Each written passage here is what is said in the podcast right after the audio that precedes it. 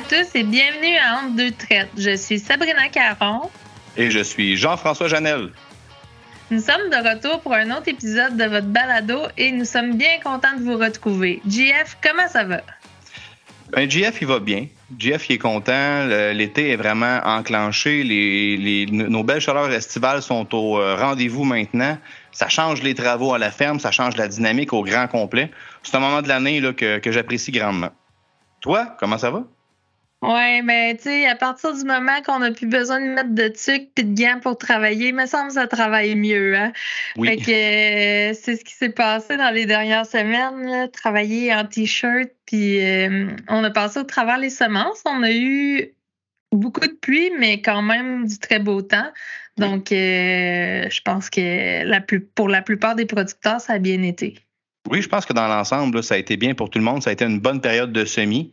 Il y a eu des nuits frisquettes. Je ne sais pas si dans ton coin il a fait froid, mais ici, euh, quand tu parles de tuc, il y a quelques matinées que j'ai dû aller la retrouver parce que faisait froid. Mais bon. Oui, on, a dû chauffer le poêle une couple de fois en mai. on, a passé au travers. Sabrina, il y a quelques semaines, les producteurs laitiers du Canada ont tenu leur conférence politique annuelle à Ottawa. Les PLC en ont profité pour publier leur tout nouveau guide qui s'appelle Carboneur d'ici 2050, guide des, pratiques de gestion bénéfique pour atténuer les émissions dans les fermes laitières canadiennes. C'est de ça qu'on va parler aujourd'hui. Exactement. Ce document a été préparé par des spécialistes pour aider les producteurs laitiers à choisir et à mettre en œuvre les pratiques les plus avantageuses pour leur ferme. Merci d'avoir choisi Entre deux traites.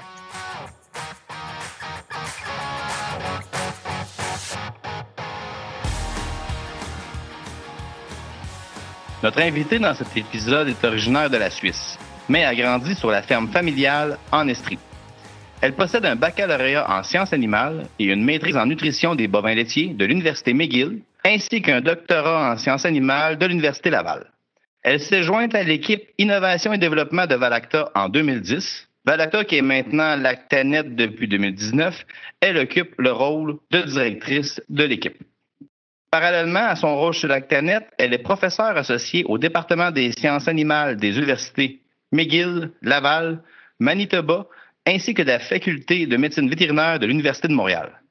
Déborah Sanchi, bienvenue à Entre deux traites. Bonjour à vous deux et merci beaucoup pour l'invitation. Ça me fait vraiment plaisir de participer à cet épisode avec vous.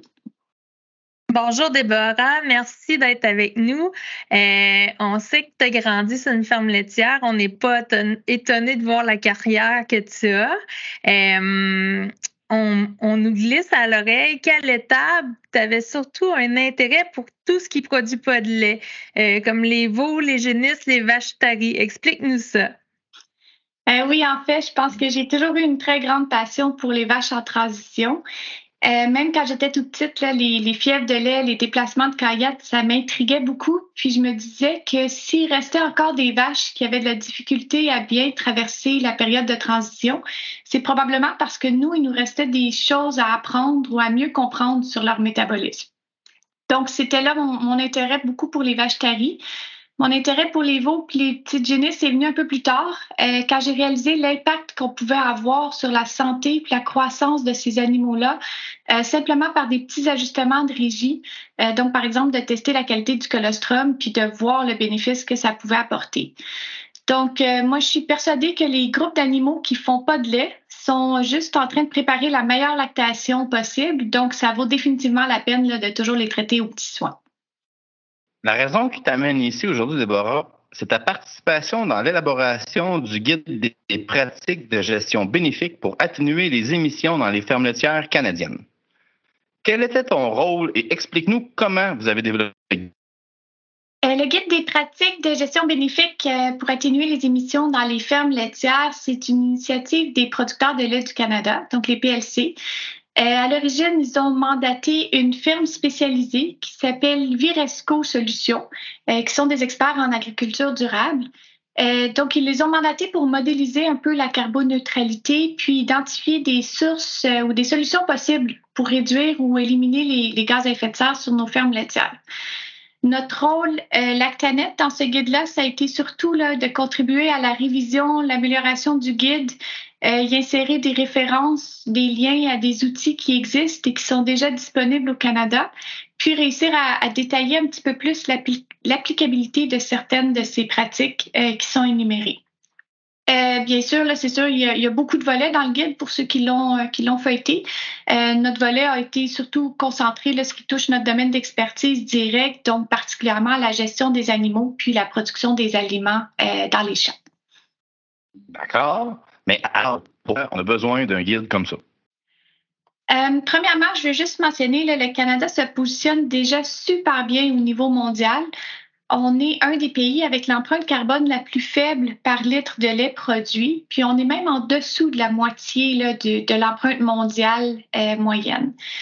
Euh, par contre, nos producteurs sont aussi dans les premiers à subir les impacts des changements climatiques. Donc, on le sait, il y a beaucoup de sécheresse, il y a beaucoup d'inondations dans les dernières années. Donc, ça vaut la peine de, mettre euh, la, main à la pâte puis de donner un petit coup de main pour essayer d'atténuer les gaz à effet de serre. Donc, le guide qui a été produit, c'est vraiment un outil pour aider chaque producteur à identifier les solutions, les choses qu'il faisait déjà super bien, euh, peut-être explorer des idées innovantes ou des opportunités d'amélioration dans d'autres euh, situations. Euh, chacune des pratiques qui est dans le guide estime c'est quoi les impacts de réduction que ça pourrait apporter, présente des témoignages de producteurs ou d'intervenants pour aider à rendre ça super concret. L'idée, c'est que le guide soit évolutif au fil des ans. Donc, plus on va avoir des nouvelles connaissances, des nouvelles mesures, des nouveaux outils, euh, c'est un guide qui pourrait s'améliorer au fil des années, puis être toujours euh, adapté à la, à la, situation concrète, euh, mais tout en donnant l'option de commencer tout de suite à avoir des solutions concrètes pour réduire nos émissions de gaz à effet de serre. Dans le guide, il y a un graphique qui montre un modèle d'émissions de, gaz à effet de serre à partir de 2016 qui va jusqu'en 2050, où est-ce qu'on peut percevoir le net zéro. Ça montre que les producteurs laitiers peuvent réduire directement les émissions, mais aussi supprimer des émissions. Peux-tu nous expliquer le concept? Oui, en fait, c'est ça tout le concept de la carboneutralité. Ce que ça implique, c'est qu'il y a un équilibre entre les gaz à effet de serre qui sont produits puis les gaz à effet de serre qui sont éliminés de l'atmosphère. Donc, pour être carboneutre d'ici 2050, on doit vraiment adopter des pratiques qui vont réduire au maximum les émissions de gaz à effet de serre, mais on ne pourra probablement pas les couper au complet. Donc, ce qu'on peut faire pour compenser, c'est d'augmenter la séquestration de carbone de l'autre côté pour arriver à un équilibre global. Donc, c'est vraiment la somme des deux volets que ça prend pour arriver à la carboneutralité. Euh, il y a des exemples concrets. Là. Par exemple, euh, la gestion du bétail. Qui nos, vaches prennent du gazon, le transforment en lait ou en viande. Euh, c'est normal qu'il y ait un métabolisme de fermentation, puis qu'il y ait donc des émissions de méthane qui, en découlent. Par contre, par exemple, dans la production de fourrage, la gestion de nos terres, on peut augmenter beaucoup plus la, séquestration, de carbone, pardon, ce qui va permettre de, de, réussir à un bilan, de réussir à arriver à un bilan global qui va être carboneutre, donc qui va compenser pour les émissions qui restent euh, de l'autre côté. Euh, dans les autres pratiques là, qui peuvent augmenter la séquestration, là, vraiment, euh, des exemples concrets seraient par exemple de réduire le travail au sol, optimiser la rotation des cultures, des pâturages, tout ce qui touche l'agroforesterie ou la protection des bandes riveraines. Donc, il y a vraiment des exemples concrets de tous ces volets-là qui sont présents dans le guide. Un modèle, c'est bien, ça montre que ça peut fonctionner en théorie. Mais, mais dans la pratique, comment on peut être sûr que ça va fonctionner? C'est un très bon point. Euh, les analyses de cycle de vie, c'est ce qui est utilisé souvent pour, pour modéliser un petit peu ce qui se passe. Euh, ça fait des analyses théoriques, mais c'est extrêmement balisé par, euh, par tout un réseau d'experts autour de ça. Donc, il y, a des, il y a des normes pour faire des analyses de cycle de vie, puis pour faire ces prédictions-là. Ça assure une très grande rigueur, mais c'est sûr que ça a des limites, puis qu'il faut le, contraster avec ce qui se passe réellement. Donc, une des façons de nous assurer que les actions vont fonctionner puis portent fruit, euh, ben, c'est de développer des mesures, des indicateurs de performance qu'on peut mesurer euh, pour nous permettre de comparer les troupeaux puis voir l'évolution au fil du temps pour euh, réussir à chiffrer vraiment le, le, ce qui se passe au niveau de nos fermes canadiennes. Donc, moi, je vois ça un peu comme, euh, au lieu de prendre des valeurs théoriques, prendre des valeurs réelles de nos fermes, puis raconter notre propre histoire avec nos données canadiennes, puis montrer l'évolution de nos troupeaux québécois ou canadiens là-dedans.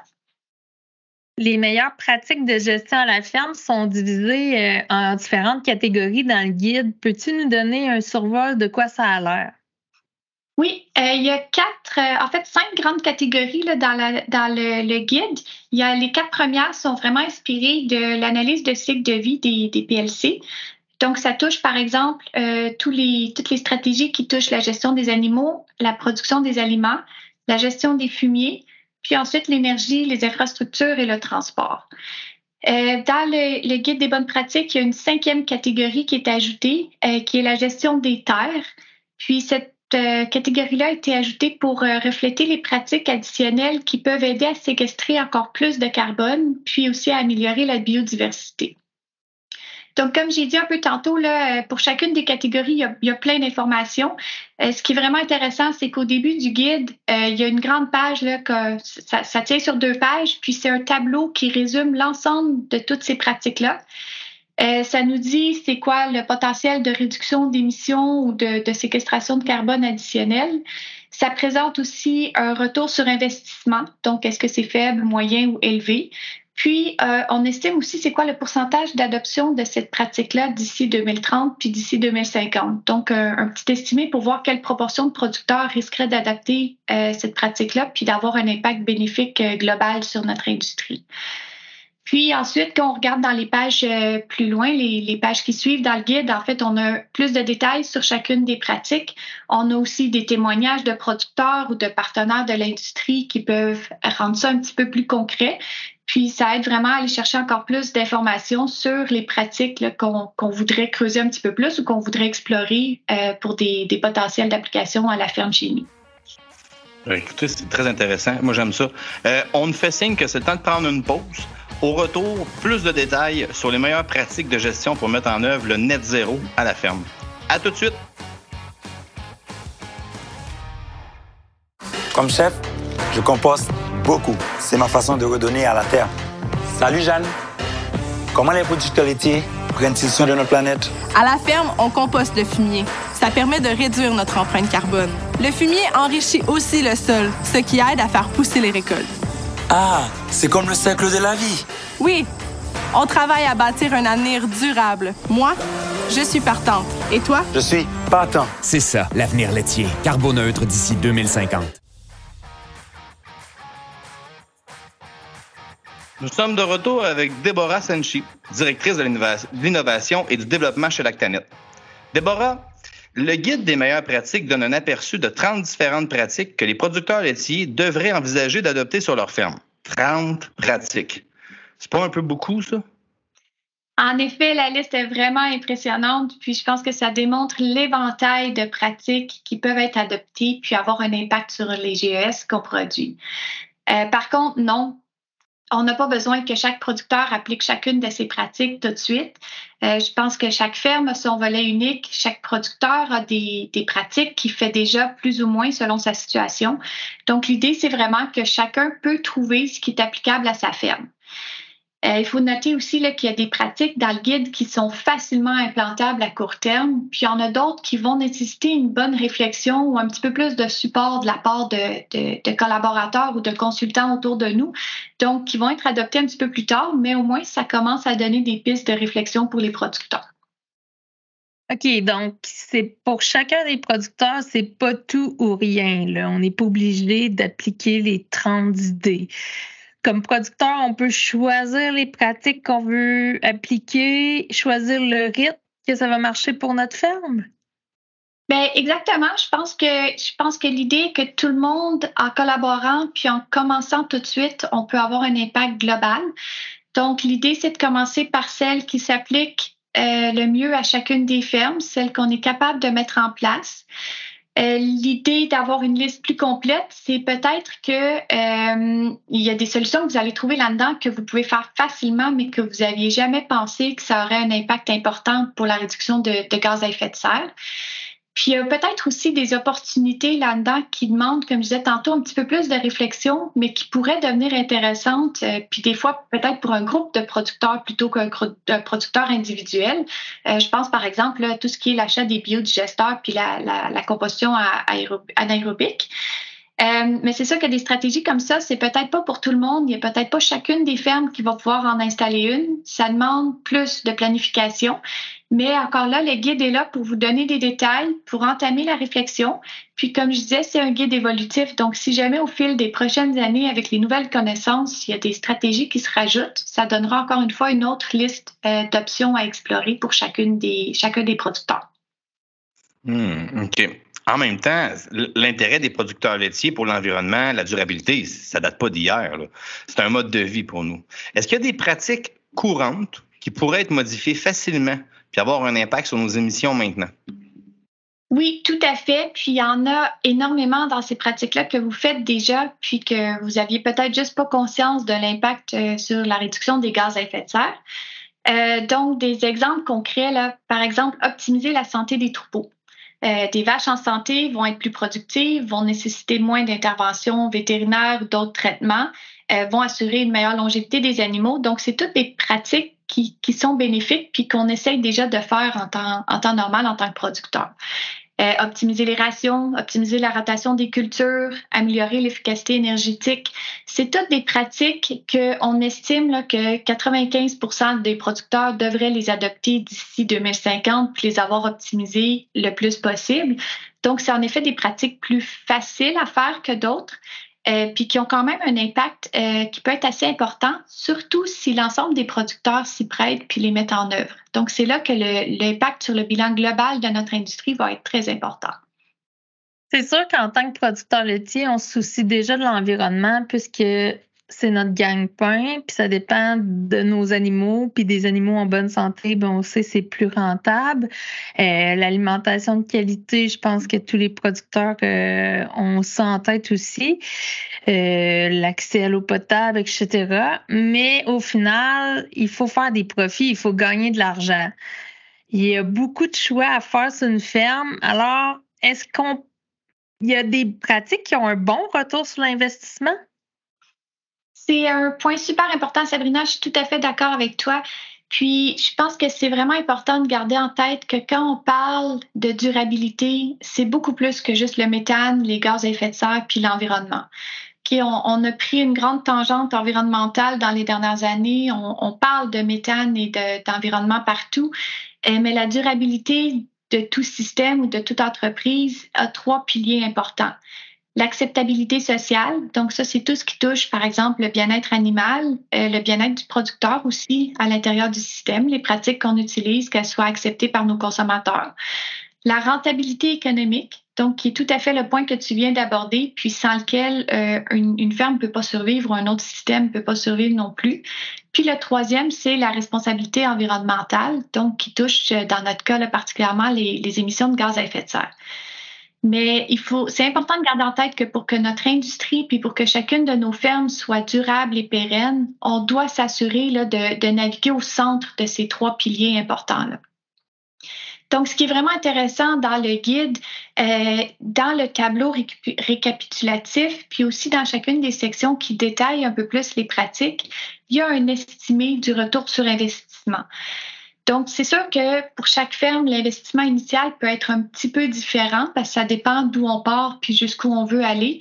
Euh, mais les pratiques sont toutes listées par retour sur investissement faible, moyen ou élevé. Donc, c'est aussi un critère qui peut aider à voir lesquels est-ce qu'on prévoit adopter plus rapidement ou dans lesquels est-ce qu'on est prêt à investir un petit peu plus de temps et d'argent pour les concrétiser.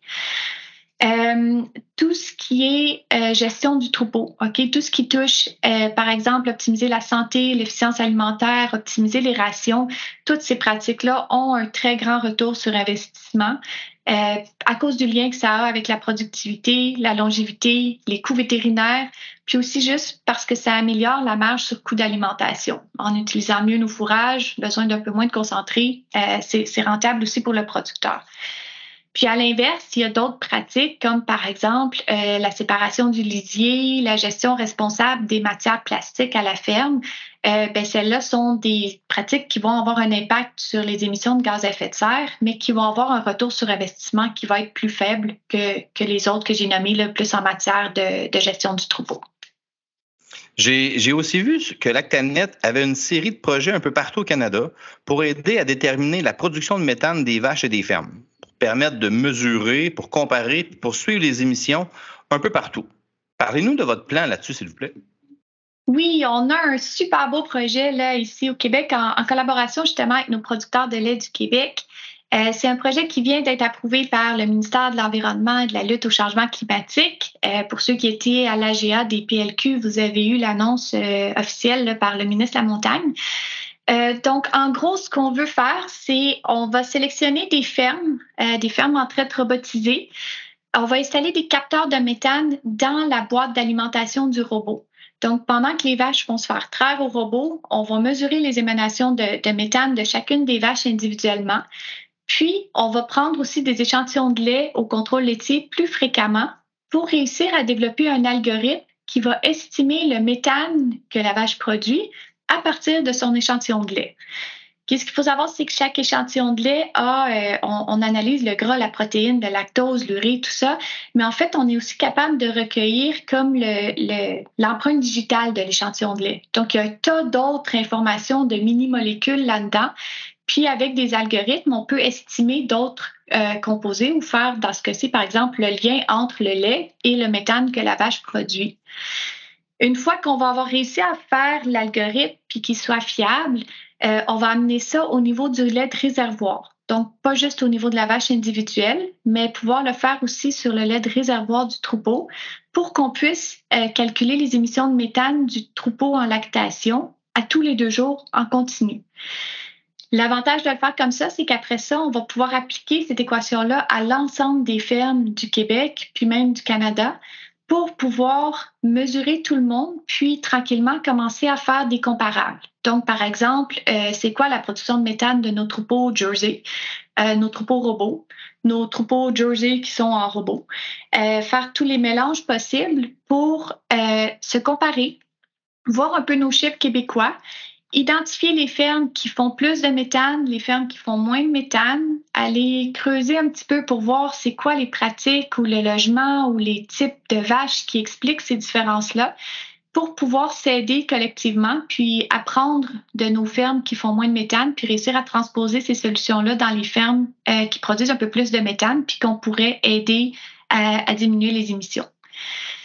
Euh, en plus de ça, le fait qu'on ramasse toutes ces données-là sur les vaches euh, individuelles, euh, vous savez peut-être, mais Lactanet a sorti en avril 2023 des évaluations génétiques pour les, les, vaches qui sont faibles émettrices de méthane.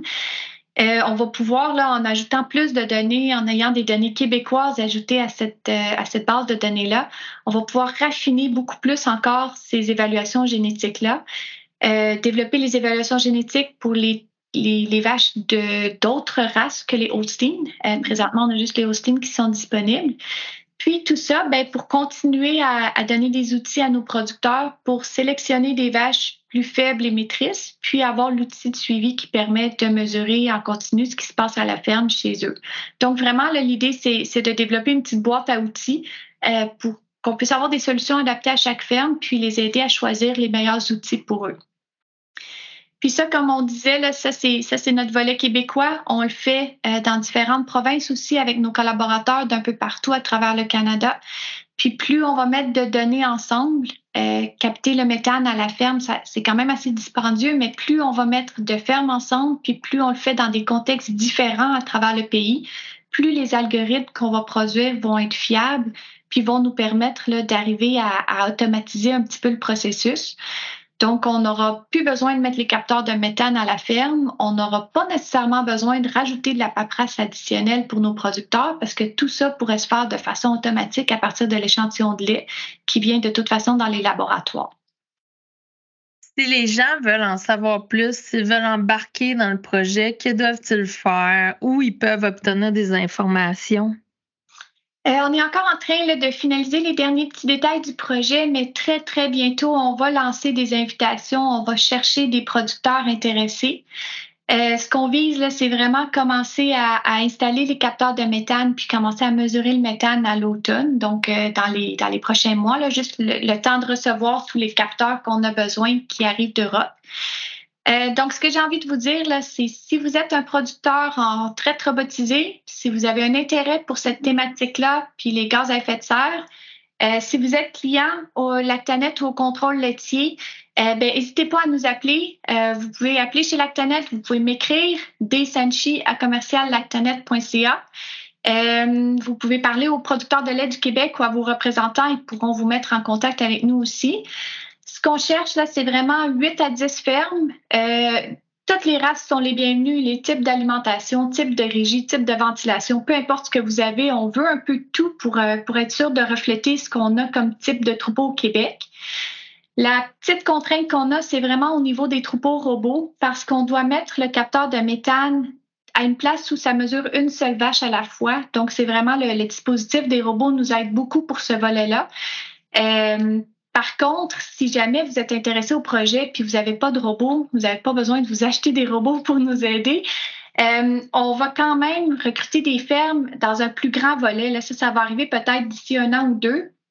Mais recruter des fermes pour lesquelles on va aller euh, mesurer les gaz à effet de serre produits à la ferme, implanter des pratiques pour voir l'impact de ces pratiques-là, puis être capable de détecter le changement que ça cause là, sur les, émissions de gaz à effet de serre à la ferme.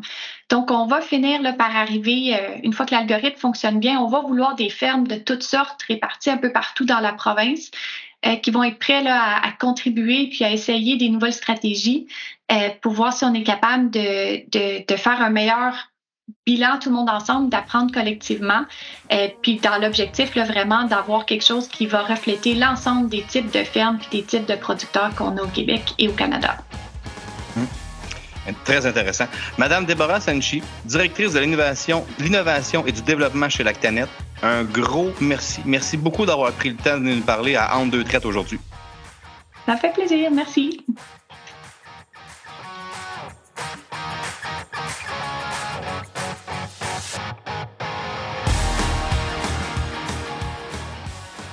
C'est ce qui complète cet épisode dans deux traites. JF, ta réaction à ce qu'on vient d'entendre? Ben, ma réaction. Moi, j'y vois une belle fenêtre de défis.